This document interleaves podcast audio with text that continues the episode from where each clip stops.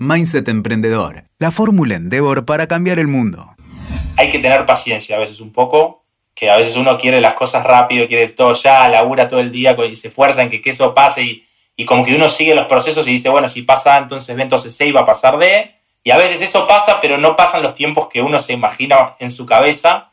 Y como emprendedor uno trabaja todo el día, es ansioso, quiere que eso pase rápido, y hay veces que hay cosas que toman tiempo y que es necesario que tengan ese tiempo de maduración porque después permiten llegar mucho más preparado al momento cuando las cosas suceden.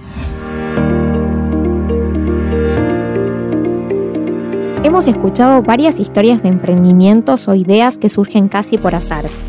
El surgimiento de Coca-Cola, la invención del microondas, los post-its nos demuestran que a veces los accidentes o errores son oportunos y se transforman en grandes negocios.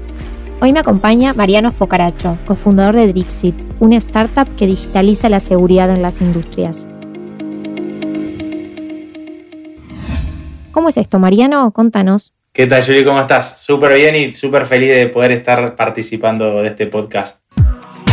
A ver, nosotros en Drixit, para contarlo rápido y para aquellas personas que no conocen tanto de la industria, desarrollamos lo que denominamos el primer EPP digital, elemento de protección personal pero digital. De la misma manera que está el casco, las botas con punta reforzada, protección auditiva. Este es el primer dispositivo que va en el casco, puede ir en el bolsillo, en el cinturón del operario, que ayuda a las compañías a pasar de un mundo analógico a uno digital. Básicamente nos gusta decir de una manera fácil, es como el Chromecast hace inteligente la tele, nuestro dispositivo hace inteligente el casco y la operación de las compañías industriales.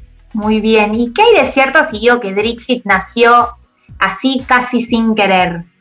Bastante, diría, es cierto. Nosotros empezamos originalmente eh, con, mis dos socios al principio desarrollando un dron que limpiara eh, vidrios de manera autónoma de edificios, porque me parecía y me sigue pareciendo una locura que haya una persona colgada en una silla para limpiarnos el vidrio en un piso 40, 50, solamente el vidrio del otro lado del edificio. Eh, y cuando empezamos en ese proceso de desarrollarlo, nos dimos cuenta que el GPS que venía en el, en el, en el dron no es tan preciso como nosotros necesitábamos, que para, como siempre digo, para pedir un Rappi, un Cabify, era más que suficiente la distancia esa, esos 5 o 10 metros de error no hacían la diferencia, pero para tomar decisiones importantes de precisión era mucho. Y empezamos a trabajar en distintas soluciones de I+.D. del lado de hardware, del lado de firmware y software, para ver cómo podíamos mejorar esa precisión. Cuando finalmente lo logramos, logramos menos de 20 centímetros de error. Empezamos a, estábamos trabajando en consultoría con otras compañías simplemente para poder pagar los costos de los dispositivos, ni siquiera para cobrar un sueldo nosotros, simplemente para poder hacer eh, sostenible el crecimiento y lo que estábamos intentando hacer.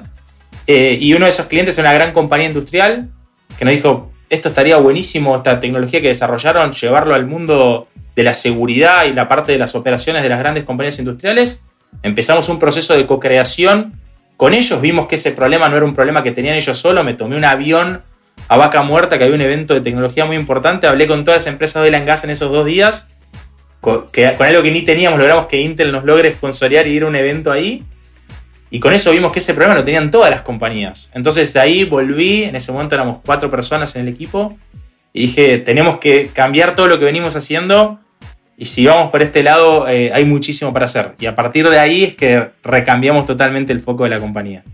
Wow. ¿Y cómo, cómo empezaron? ¿Cómo empezaron financiándose?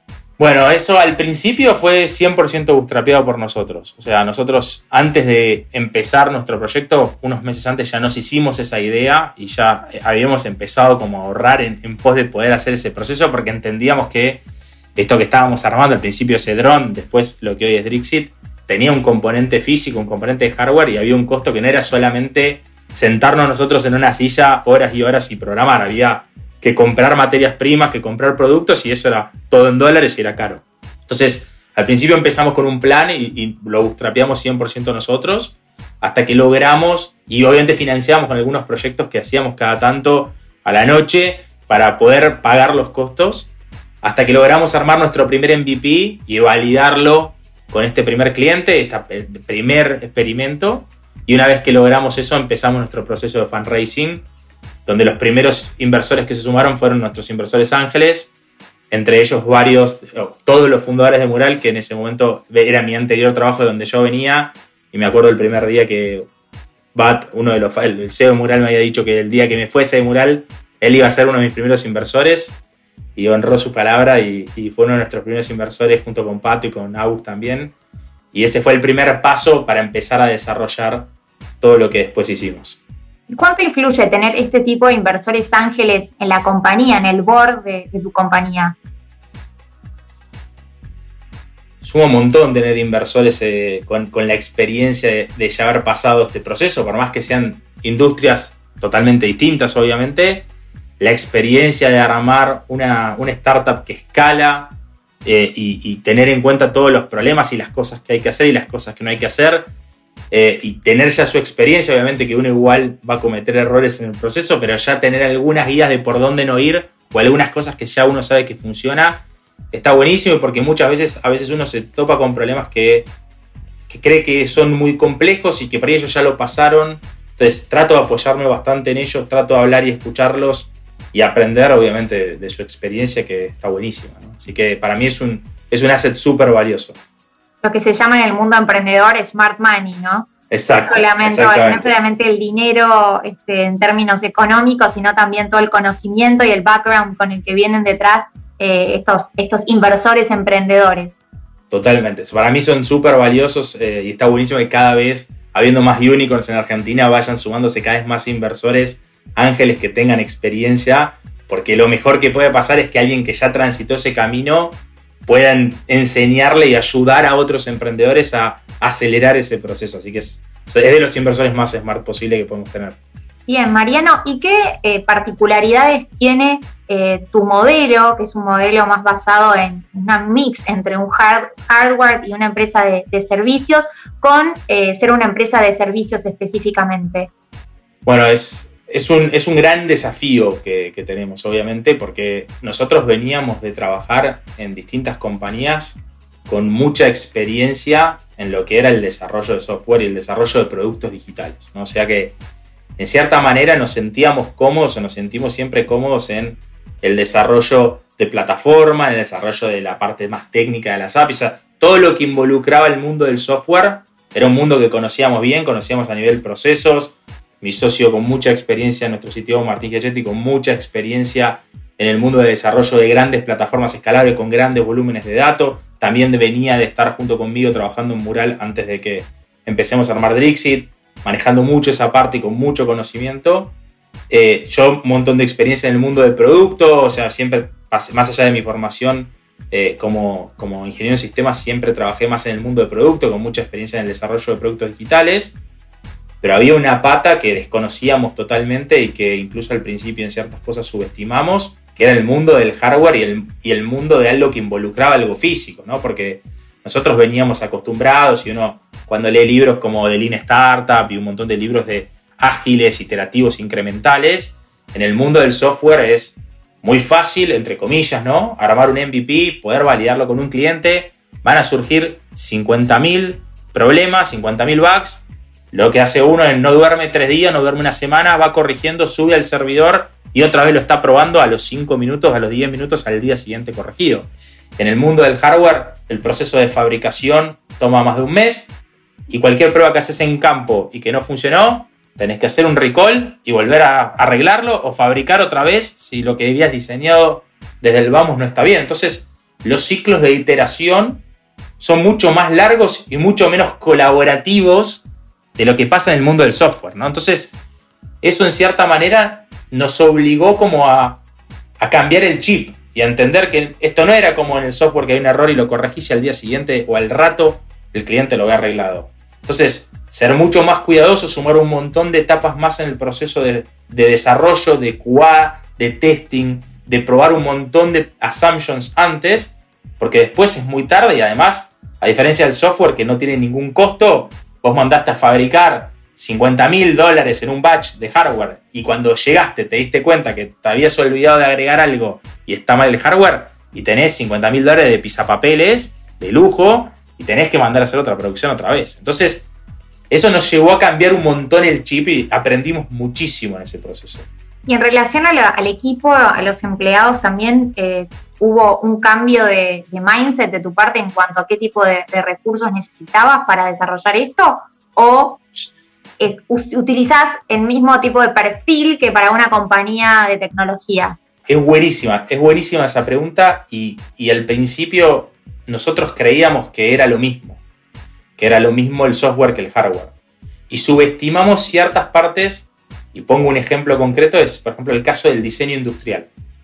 Nosotros decíamos, bueno, el dispositivo tiene que tener un case. Perfecto, lo imprimimos 3D, hacemos un cuadradito que más o menos cierre, lo, hace, lo contratamos, tercerizamos un software súper sencillo, un case re sencillo, lo imprimimos 3D y ese es nuestro primer case. Y así fue, así empezamos.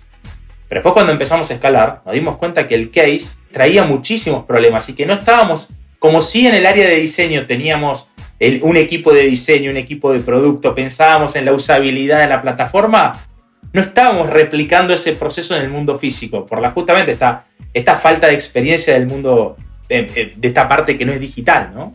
Entonces, ahí fue donde aprendimos, donde armamos un equipo de diseñadores industriales, donde tomamos al, al dispositivo como un producto más, entendimos que había un montón de esas cosas a tener en cuenta, entendimos que el case es tan importante como la electrónica, porque si la electrónica está bárbara diseñada, pero el case después no funciona bien y el dispositivo se abre, se rompe, no es resistente, no funciona, todo lo que está dentro no sirve de nada. Entonces, fue un proceso de aprendizaje de llevar todas esas prácticas, no subestimarlas y darnos cuenta que era una parte súper importante del proceso. Bien, Mariana, y con todo este proceso de aprendizaje que fueron atravesando, hace un año aproximadamente desembarcaron en Brasil que suele ser uno de los lugares más este, eh, importantes o más elegidos por los emprendedores argentinos a la hora de, desembarcar en un nuevo país. ¿Por qué en su caso eligieron Brasil y qué particularidades tiene este mercado dentro de lo positivo y lo negativo, no?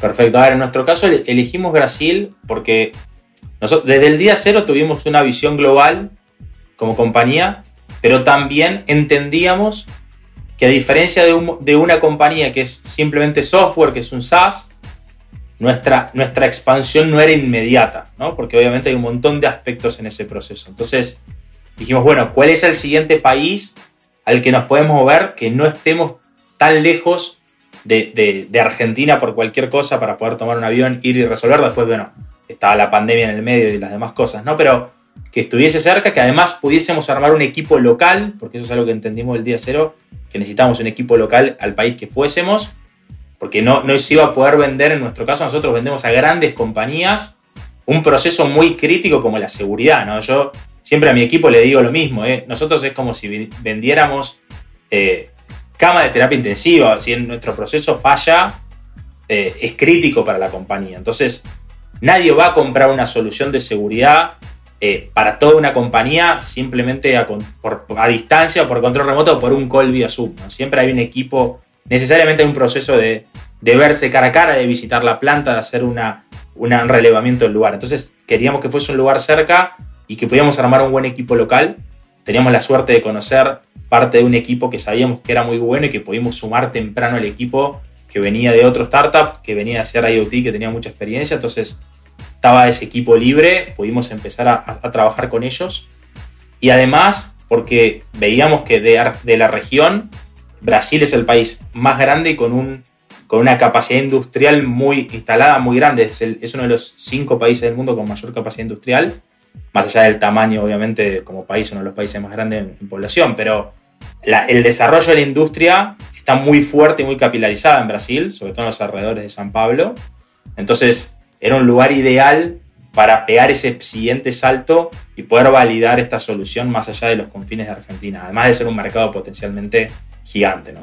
Y como contras me decías cuáles eran las cosas que eran buenas y, las cosas que no, no, o los obstáculos que tuvimos, fue aprender un poco, las cosas buenas es obvio, ¿no? El potencial del mercado es inmenso, por eso es que a todos los emprendedores les interesa ir, a, ir definitivamente a Brasil, así que obviamente que esa es una parte desde ya en los números, en el potencial, en nuestro caso, dada nuestra industria por la madurez del vertical. O sea, en la industria, la industria pesada es muy fuerte, como le pasa lo mismo a la fintech hay mucha industria en Brasil, mucha industria pesada, lo cual hacía un fit fuertísimo con lo nuestro, pero además, obviamente que también nos encontramos con obstáculos y fue un proceso de aprendizaje y entendimos que, en nuestro caso, y llevado a la analogía de Brasil, internacionalizarnos o expandirnos a Brasil no era simplemente transformar nuestra plataforma al portugués y empezar a vender nuestra solución en Brasil, ¿no? Había todo un proceso de entender la idiosincrasia del equipo.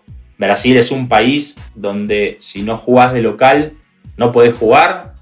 Entonces, desde que tenés que tener tu equipo en Brasil, que sea gente de Brasil, con la idiosincrasia y la manera de trabajar, de vender, de dar soporte, de comercializar, todo el proceso como se piensa en Brasil, que más allá de que estamos súper cerca y que nos separa únicamente el idioma, hay muchas diferencias en el día a día de cómo se trabaja.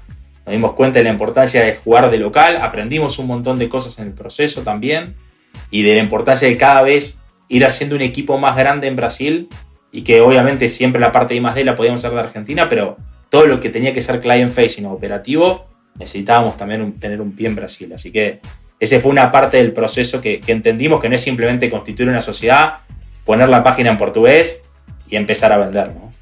¿Cómo desarrollaste ese equipo que, local que hoy tenés? ¿Cómo hiciste el recruiting de esas personas?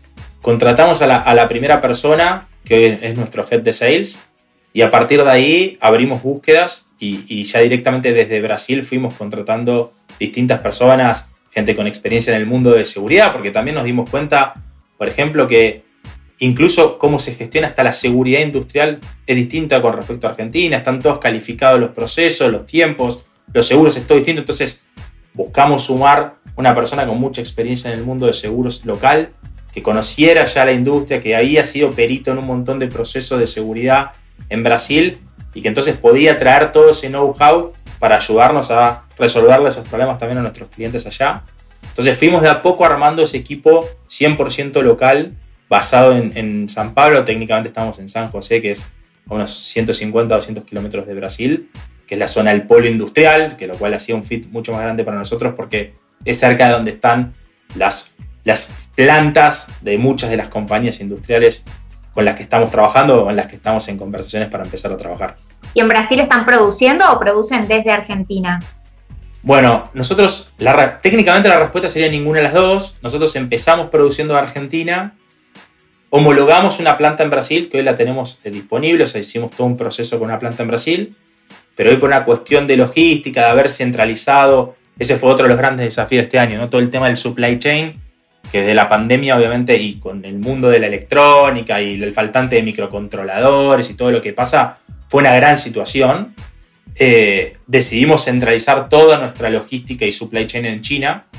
Entonces, tenemos distintos proveedores de distintas partes del proceso, pero ya los conectamos entre sí, porque lamentablemente desde que empezó la pandemia, China todavía nunca abrió sus fronteras a extranjeros, entonces tuvimos que hacer todo este proceso de manera virtual, no pudo viajar nuestro head de hardware o alguien de operaciones de nuestro equipo o ir yo, tomarme un vuelo y centralizar todo eso en China en un viaje que hubiese sido mucho más fácil. Entonces, trabajamos muchísimo con los proveedores, establecimos procesos de calidad, hoy diseñamos todo desde Argentina, fabricamos en China y desde China ensamblan también además de fabricar y distribuyen al país donde lo necesitemos, Brasil, Argentina, Estados Unidos, México, Chile, etc. Internacionalización 100%.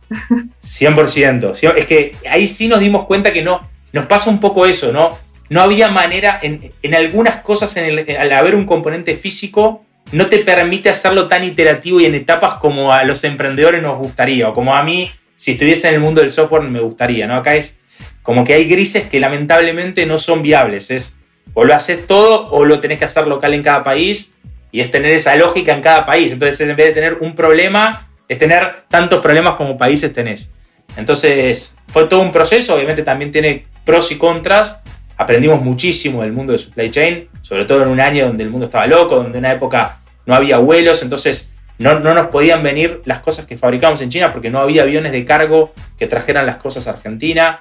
Bueno, hoy por suerte esta situación ya está mucho más normalizada, pero fue un proceso desde la pandemia ahora de mucho aprendizaje. Nosotros éramos, cuando empezó la pandemia en marzo, ahí cuando se decretó la pandemia, la, fase, la famosa fase 1, nosotros éramos nueve personas y hoy somos 44. O sea, entonces para nosotros fue un proceso de crecimiento donde hasta hoy en día incluso hay algunas personas que todavía que se sumaron que no las conozco en persona, eh, que ahora en la fiesta de fin de año nos conoceremos todos, espero, pero que, y durante mucho tiempo el año pasado también un montón de personas se sumaron 100% virtual, entonces es un proceso de a poco irnos conociendo, irnos conociendo todo y haber tenido que pasar a un mundo virtual, que si bien desde la parte digital estábamos 100% preparados y usamos todas las herramientas, usamos obviamente Mural y un montón de otras tools, Slack y demás para trabajar obviamente todo de manera colaborativa. Nosotros también teníamos un componente físico que nos hacía difícil las pruebas, teníamos que estar mandando una moto para acá, una moto para allá, para poder hacer la prueba de esto, para poder hacer la prueba de otro, para que le llegue el dispositivo uno. Bueno, ahora obviamente que tenemos de vuelta ese espacio de la oficina, poder hacerlo, así que esa parte también es, muy positiva. Y hablando de expansión, hoy tienen planificado también llegar a Estados Unidos, ese sería el próximo paso.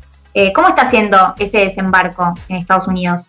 Tal cual, bueno, estamos, eh, estamos tal cual en ese proceso, en un proceso de, en esta, en esta visión que teníamos global y siempre tuvimos claro ese norte, que queríamos transformar una compañía 100% global y entendemos que para poder serlo y sobre todo en nuestra industria, para poder jugar con los players más grandes de las distintas industrias, de oil and gas, de la industria pesada, de la manufactura y demás, entendíamos que teníamos que jugar ese juego desde Estados Unidos. Así que empezamos ese proceso de desembarco empezamos primero de a poco, obviamente con la pandemia muy difícil poder viajar, eh, de a poco ya ahora viajando, vengo de estar ahora dos semanas en Estados Unidos y voy viajando cada dos semanas hasta, hasta terminar el proceso de la visa. Y ya ahora con la visa y todo terminado, instalarme 100% en Estados Unidos a partir de más o menos febrero del año que viene. Y desde ahí ya yo estar 100% basado allá con, con, un claro fin de empezar a desarrollar ese mercado, con un claro fin de empezar a estar más cerca de inversores en Estados Unidos para pensar en nuestra siguiente ronda y ya empezar a posicionarnos como una compañía global y con un claro pie en Estados Unidos, empezar a desarrollar toda esa red de contactos eh, desde Estados Unidos y posicionarnos como una compañía 100% global. Marian, y con todo este recorrido que, que venís haciendo y este aprendizaje, ¿qué decís hoy hubiese hecho diferente en el pasado? Uf, un montón de cosas sería la respuesta, porque si, para mí si no dijese eso es que no, nadie, no hacemos la suficiente autocrítica. Pero como volviendo, si tuviese que volver el tiempo para atrás o si le tuviese que dar un consejo al Mariano que empezó hace dos años y medio haciendo esto, es, eh, por un lado, esta, esta parte de la importancia de no subestimar el hardware y entender todo el proceso del, supply chain, es un punto. El otro, el otro punto es eh, armar desde el día cero un muy buen equipo eh, de heads que, nos acompañen, que ahora tenemos un equipazo y que cuanto antes lo podríamos haber tenido, antes podríamos haber hecho ese, ese deployment y poder apalancar ese crecimiento. Y después también le diría que hay que tener paciencia a veces un poco, que a veces uno quiere las cosas rápido, quiere todo ya, labura todo el día y se esfuerza en que, eso pase y, y como que uno sigue los procesos y dice, bueno, si pasa entonces B, entonces C va a pasar D y a veces eso pasa, pero no pasan los tiempos que uno se imagina en su cabeza. Y como emprendedor uno trabaja todo el día, es ansioso, quiere que eso pase rápido, lee las noticias y uno dice, bueno, esto tiene que ir así más rápido. Y hay veces que hay cosas que toman tiempo y que es necesario que tengan ese tiempo de maduración porque después permiten llegar mucho más preparado al momento cuando las cosas suceden. Entonces, creo que como lo escucho siempre, me cuesta, pero siempre digo lo mismo, como disfrutar más el proceso. Eh, es algo que cuando, cuando le preguntan a muchos emprendedores, siento que es un pattern común que creo que le pasa a la mayoría, que nos dan un poco la ansiedad de querer rápido hacerlo, de querer la serie A, la serie B, crecer, ser único, y como hay un proceso de maduración que hay que entenderlo, hay que ayudar al equipo para que eso suceda, muchas veces uno está como viendo tres jugadas más adelante lo que quiere que pase y, y, vas al equipo de pregunta y dice, pará, todavía eso falta tres meses para que salga, todavía no, no lo salgas a contar mucho que no salió, eh, y como que uno trata, tiene esa ansiedad continuamente de sentir que está como tres pasos adelante de lo que se está jugando. Bueno, tratar de. Está, bien tenerlo y está bien pensarlo, pero yo mismo estoy tratando de hacer un ejercicio conmigo de decir, bueno, pará, no, no, no seas, o sea, no seas tan duro, no quieras algunas cosas que no pueden pasar más rápido, manejar esas expectativas, ¿no? Bien, súper, súper, súper interesante y se te escucha muy apasionado además. Eh, y eso es re interesante y muy, muy bueno para quienes nos están escuchando. Bueno, Marian, creo que hemos barrido absolutamente todos los temas. no sé si querés sumar algo más a esta conversación eh, para los emprendedores que nos están escuchando? Nada, para sumar, primero obviamente agradecer de nuevo por poder participar y si tuviese que darle un mensaje a los emprendedores que yo siempre digo, no, no, me considero quién para decirle qué tienen que hacer o no, pero como un data point más, mis dos centavos acá sería que creo que hoy es el mejor momento de la historia para emprender, que el, el upside es altísimo y el downside es bajísimo, que hoy hay muchísimas ideas, muchísima tecnología cambiando muchas industrias, que hay mucho capital y cada vez más, por suerte, para los emprendedores en toda la región y cada vez América Latina está más hot y más sexy para incluso inversores fuera de América Latina también. Entonces que creo que hoy es, es un gran momento para que aquel que esté pensando arme todo bien el proceso y demás y que piense en buscar este problema que hoy no está resuelto o que se pueda resolver 100 veces mejor y que tengan muchas compañías y que estén dispuestas a pagar por eso. Y si todo eso sucede, lanzarse a intentarlo, empezar bien. Lean cada vez es más fácil poder probar una idea con mucho menos presupuesto, con mucho menos desarrollo que antes. Poder hacer una prueba rápida, validar, iterar y si ven que hay potencial, lanzarse de lleno, eh, buscar inversores en el caso de que su negocio la merite y lanzarse a emprender, que es, un, es una gran montaña rusa, tiene altas y bajas, pero en el resumen para mí es una, es una experiencia increíble. Vale la pena subirse a esa montaña rusa. Exactamente, exactamente. Bueno, Marian, te agradezco un montón. Eh, muchos éxitos con tu, con tu startup y el desembarco en Estados Unidos. Y seguramente cuando la gente nos esté escuchando, vos ya hayas eh, eh, estado, en, vaya, estés en Estados Unidos. Así que, bueno, te deseo todos los éxitos. Muchas gracias. Muchísimas gracias. Escuchaste Mindset Emprendedor WeToker. Sumamos las partes.